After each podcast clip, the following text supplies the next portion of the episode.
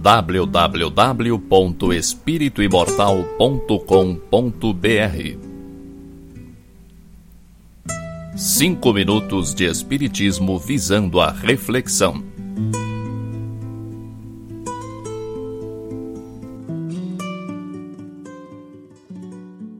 Sempre que eu abordo a atividade do espírito encarnado durante o período de sono físico, surgem dúvidas e questionamentos acerca da natureza dos sonhos. O assunto é abordado na pergunta 401 do Livro dos Espíritos, onde é dito que o espírito jamais fica inativo. Durante o sono, os liames que o unem ao corpo se afrouxam e o corpo não necessita do espírito. Então ele percorre o espaço e entra em relação mais direta com os outros espíritos. Essa pergunta citada se refere ao período de sono como um todo, não ao sonho propriamente dito. O fato é que morremos todas as noites. Ao adormecer, seu corpo recupera as energias, liberando o espírito do cuidado direto com o corpo. Assim, você, espírito imortal, fica parcialmente liberto durante as horas que duram o seu descanso físico. O que você faz durante esse tempo? Você já se deu conta de que passa mais ou menos um terço da sua vida dormindo? É possível desenvolver atividade útil durante o período de sono. Assim como há pessoas pouco ativas ou muito ativas, também há pessoas que têm ação real durante o sono e outras que não têm.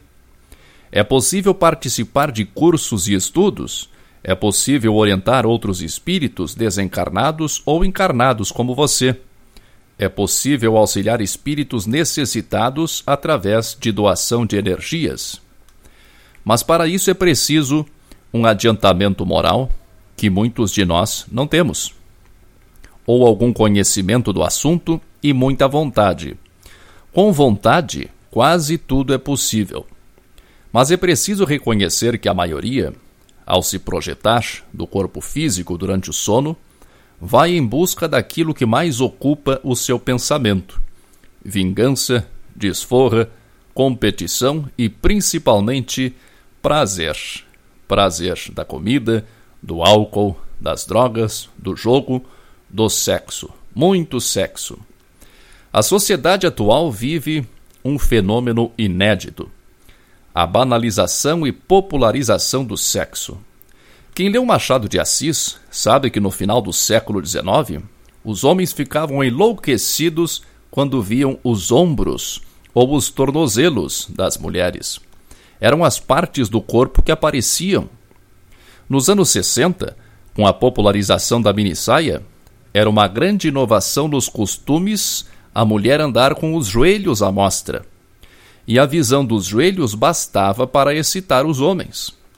Hoje, homens e mulheres têm acesso à pornografia a qualquer instante, de todas as formas imagináveis. Mesmo quem não procura pornografia se depara com ela na internet. E são justamente esses desejos, que ocupam o pensamento durante o dia, que atraem o espírito encarnado quando se projeta pelo sono. Algumas pessoas não chegam a ter atividade, quem observa o corpo astral projetado dessas pessoas nota que elas ficam próximas à cama, sentadas, com o olhar apático. Ou são invadidas por imagens aleatórias, originadas de sua própria mente ou das mentes de outros espíritos. Mas muitos têm grande atividade. E a prova disso são as lembranças fortes, a que chamamos de sonhos. Os sonhos podem ser coerentes como uma história que não conseguimos entender direito. Mas também podem ser pedaços esparsos de acontecimentos, retalhos de uma história sem nenhum nexo. É preciso levar em conta que nosso corpo físico não participa do sonho. Como o cérebro físico poderia reter uma lembrança perfeita de algo que ele não viveu?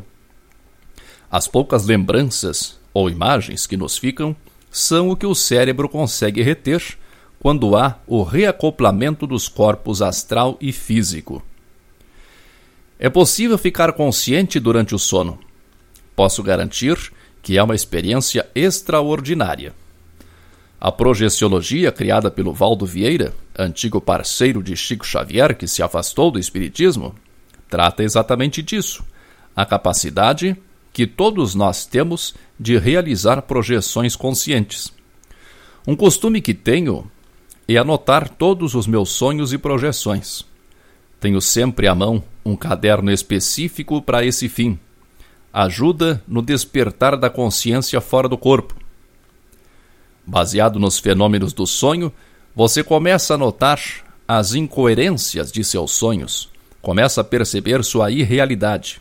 Com o tempo, você se torna mais crítico no dia a dia e presta maior atenção ao ambiente, às pessoas, aos objetos, aos cenários. É bom perguntar a si mesmo várias vezes ao dia se você está sonhando ou está acordado. Este hábito será transportado aos sonhos e quando você reconhecer que uma imagem ou situação é absurda demais para ser verdade, você percebe dentro do sonho que está sonhando. Esse é o início do despertar da consciência fora do corpo. Que Deus nos ilumine sempre. www.espirituimortal.com.br Cinco minutos de Espiritismo visando a reflexão.